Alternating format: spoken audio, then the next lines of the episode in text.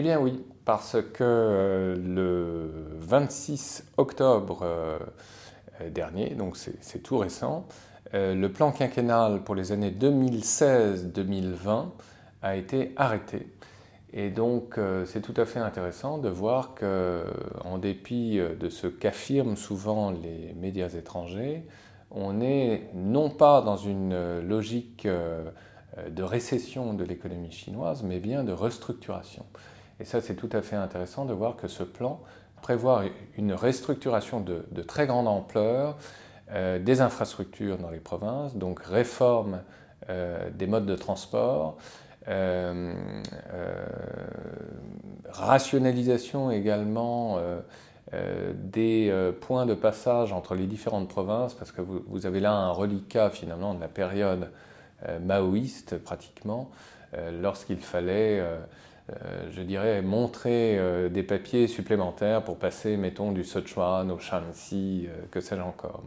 Donc tout cela va être homogénéisé, simplifié, rationalisé d'un point de vue bureaucratique pour faciliter justement le développement des régions du Grand Ouest. Et surtout, ce qui est mis en avant, c'est la restructuration dans le domaine du numérique. Et ça, c'est particulièrement intéressant parce que la Chine est une sorte de laboratoire, on le sait bien, dans le développement du e-commerce hein, notamment. Et donc ça c'est absolument prodigieux ce qui est en train de se passer, c'est-à-dire que on a euh, un nouveau euh, business model qui se met euh, en place et donc on peut dire carrément que la Chine n'est certainement plus l'atelier du monde, hein, selon la formule consacrée et qui date évidemment un peu. On est dans une nouvelle configuration. Et c'est si vrai que dans le contexte de ce plan, eh bien, le comité central, comme toujours, a désigné d'office neuf grandes villes pilotes qui vont euh, développer justement et expérimenter euh, le développement selon ces nouvelles directives euh, du e-commerce. Et puis, comme toujours là aussi, par voie de tâtonnement, ensuite au niveau national, eh bien, on développera ou pas ce qui marche tout simplement. Alors même si c'est un peu laborieux et scolaire, il faut rappeler quelles sont ces villes qui ont été désignées par le comité central euh, comme villes pilotes Vous avez Shanghai, Nankin, Zhengzhou, Guangzhou, Chengdu, Xiamen, Qingdao, Huangshi et Yiwu.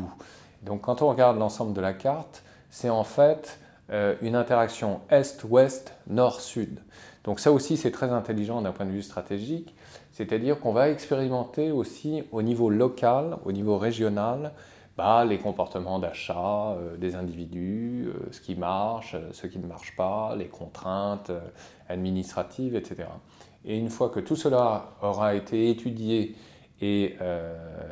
passé au peigne fin, eh bien, on pourra prendre des directives finales pour homogénéiser l'ensemble des pratiques. Donc ça, c'est très intéressant de voir qu'on a une économie, on le sait, qui est très dépendante de l'extérieur, qui vit essentiellement de ses exportations et qui, de ce point de vue, est très fragilisé, très vulnérable. Euh, ce pourquoi l'économie chinoise est en décélération et non pas en récession, c'est en grande partie